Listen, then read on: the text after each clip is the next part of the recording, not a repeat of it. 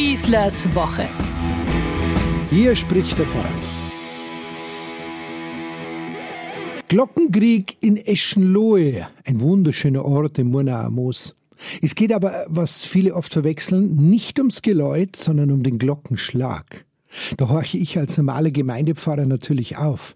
Immerhin darf ich eine große Pfarrkirche mit sechs stattlichen Glocken betreuen, die immer wieder läuten und schön brav alle 15 Minuten mit einem kurzen Glockenschlag in Erinnerung rufen, dass auch unsere Zeit unweigerlich verrinnt. Nun ist die Regelung bei uns in der Stadt so, dass zwischen 22 und 6 Uhr morgens dieser Schlag abgeschaltet ist wegen der Nachtruhe. Nur das ist nicht überall so wie in Eschenlohe. Da war es zwar ein paar Monate gar nicht in Funktion, weil die Leute-Technik saniert werden musste, aber danach wurde sie wieder eingeschaltet und zwar Tag und Nacht, so wie früher auch.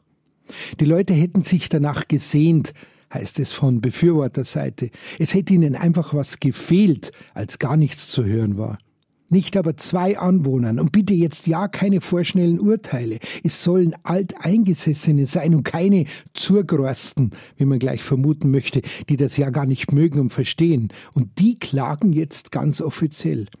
Argumente und Begründungen geben sich jetzt die Klinke in die Hand, so richtig hieb- und stichfest sind sie aber alle nicht. Am wenigsten jedoch der Vergleich mit Stadt und Land und dem berühmten Gockel, der am Morgen auf dem Misthaufen lauthals kräht und in der Stadt eben nicht. Also, ein Glockenschlag ist kein Naturereignis, okay? Den kann man abstellen. Den Gockel, naja, den musst du vorher schlachten. Die Pfarrei in Eschenlohe tritt ohnehin eher konziliant auf. Der zuständige Pfarrer kennt die Regelung der Abschaltung aus den Städten aus früheren Zeiten und er würde sich diese auch in Eschenlohe vorstellen können, heißt es. Aber traditionsbewusste Bürger halten dagegen mit dem berühmten Totschlagargument, na, wie war's doch gleich? Ja, hier ist es das war schon immer so. Dann darf man natürlich auch nicht hier leben wollen. Solche Strategien schreien jedoch gerade nicht nach einer Sonderauszeichnung für gelebte Toleranz. Also, zur Klarstellung. Natürlich habe ich auch immer wieder Glockendiskussionen, Auseinandersetzungen mit Menschen und Anwohnern, die das Geläut immer wieder mal stört. Da bin ich auch konsequent, aber auch offen für echte Argumente. Versuche zu vermitteln, zu erklären, was das Geläut bedeutet und werbe dafür, dass wir nicht die Leute ärgern und Lärm machen wollen, sondern ein geistliches Haus sind und da gehört das Glockengeläut eben dazu. Darüber hinaus haben wir aufgerüstet, das Geläut saniert, leise gemacht und jeder kann sich genauestens informieren, wann und für wie lange bei uns geläutet wird. Aber abstellen tun wir es natürlich auch nicht, völlig klar.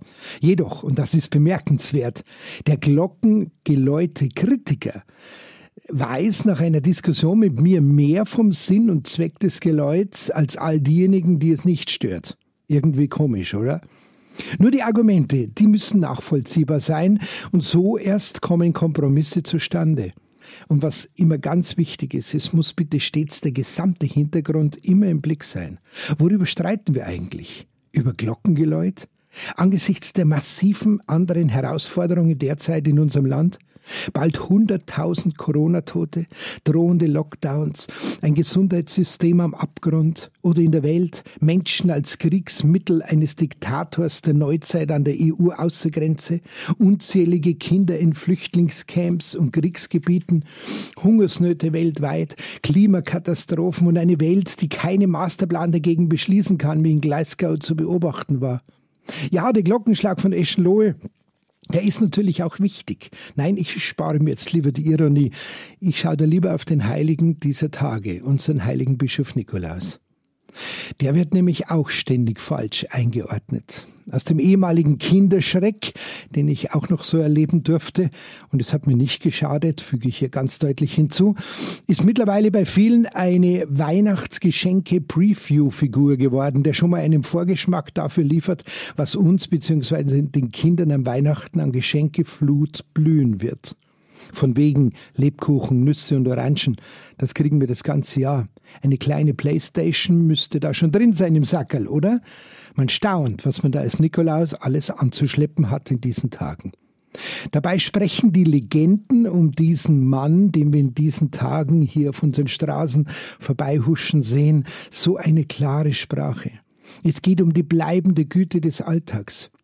Das Aufmerken, wo andere meine Hilfe brauchen, dem mutigen Einsatz in fast aussichtslosen Situationen und vor allem um Fantasie, die Fantasie der Liebe, der immer etwas Neues einfällt, um andere zu überraschen. Vergessen wir nie, Mythen sind wie unsere Märchen. Sie erzählen Dinge, die so nie passiert sind und doch täglich geschehen. Der heilige Bischof Nikolaus hat als Bischof das Glaubensdokument des Konzils von Nicäa 325 nach Christus unterschrieben. Und da steht drin, dass dieser Jesus von Nazareth wahrer Mensch und wahrer Gott zugleich ist. Und deshalb wollen auch wir bemüht sein, gute Menschen zu sein. Weswegen denn sonst? Weil wir immer auch Abbild Gottes in dieser Welt sind, so wie er. Das ist der Ausweg, um die Konflikte dieser Welt kreativ lösen zu können, sei es ein Glockenstreit oder was auch immer. Der heilige Nikolaus macht es uns vor. Nachmachen dringendst erwünscht. Ich wünsche euch eine gute Woche und grüßt mir den Nicolo, euer Pfarrer Schießler. Schießlers Woche, ein Podcast vom katholischen Medienhaus St. Michaelsbund und dem Münchner Kirchenradio.